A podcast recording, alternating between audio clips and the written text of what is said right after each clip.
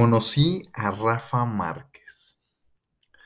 Me acuerdo que cuando estaba probablemente en cuarto de primaria, algo así, ah, un, un niño eh, entró al, al salón, un compañero, gritando, conocí a Rafa Márquez, conocí a Rafa Márquez. Y entonces agarró, agarró su playera, agarraba su playera del uniforme eh, de, de uno de los extremos y, mostraba como, pues, con mucho orgullo y con mucha emoción que no solo había conocido a Rafa Márquez, sino que había obtenido su autógrafo porque eh, había visitado la escuela.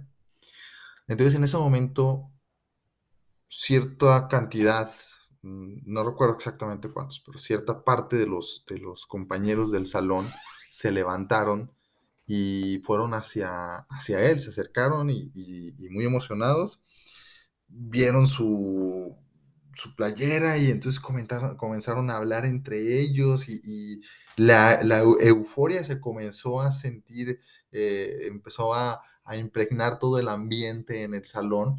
Y entonces de pronto otro, otro niño pasó, me acuerdo que pasó corriendo por el pasillo del- de, la escuela y dijo, allá va. Y entonces todos esos niños inmediatamente corrieron, se salieron sin permiso de, de- de la maestra del salón y corrieron hacia el patio en donde en efecto estaba Rafa Márquez.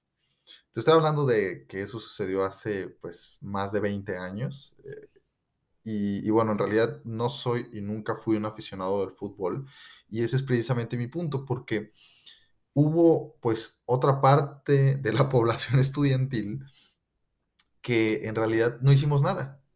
Cuando dijo, conocí a Rafa Márquez, yo me acuerdo que volteé, creo yo que, que tenía una conciencia mediana de quién era él, pero, pero al tratarse pues de un jugador de fútbol, al tratarse de un deporte que mi- mi- mis papás jamás me inculcaron, eh, que no, no jugaba, no veía en la televisión, no veía a mi papá ver, ver este, ese deporte, pues entonces en realidad no despertó en mí ningún interés. Yo pensé para mis adentros, dije, ah, bueno, pues qué, qué- qué bien, supongo que, que tienes tu autógrafo de, de este deportista, pero no pasó de eso y, y no fui el único. Hubo muchos eh, para los cuales no representó nada esa visita a la escuela y mucho menos que nuestro compañero hubiera tenido esa experiencia.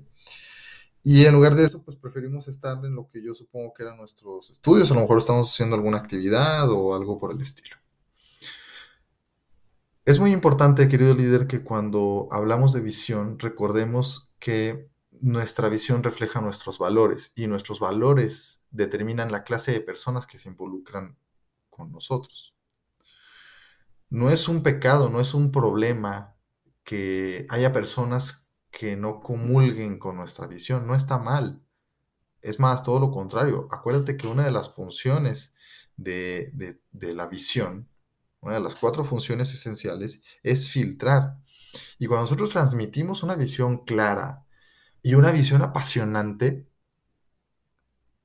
algo que va a suceder adicional a que muchas personas o, o a cierta cantidad de personas, o aunque sea una persona, se una a nosotros y se apasiona al igual que nosotros, es que también muchas otras, de hecho, pues obviamente la inmensa mayoría no lo van a hacer.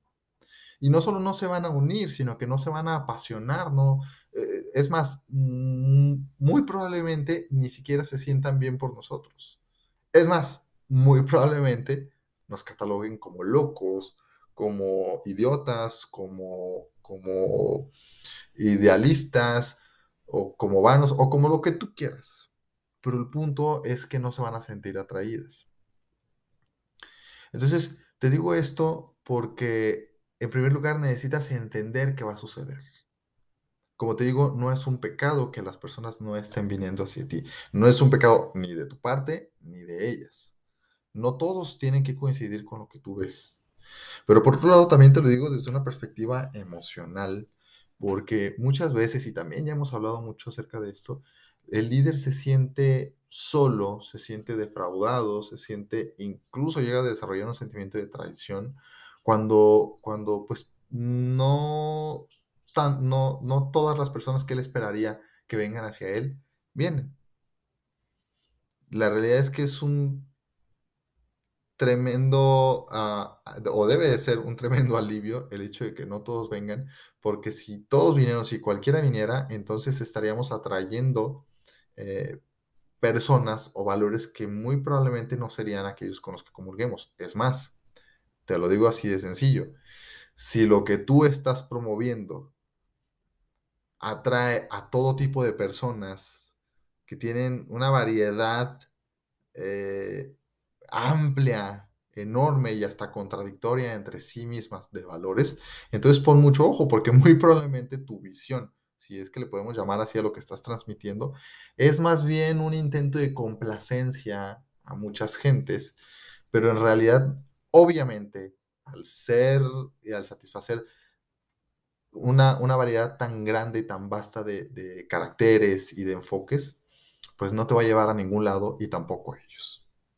Entonces, mi invitación para ti es que evalúes qué clase de valores está reflejando tu visión. Pregúntate si son los valores con los que verdaderamente estás comulgando. Si es sí, entonces te felicito y te invito a que no te dejes llevar por las emociones que te dicen que debería haber más gente siguiéndote.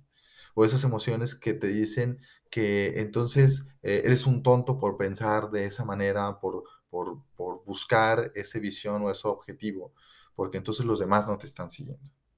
No le tengas miedo a eso, no le tengas miedo a que no te sigan, tenle miedo a traicionar tus propios valores y tus propias convicciones.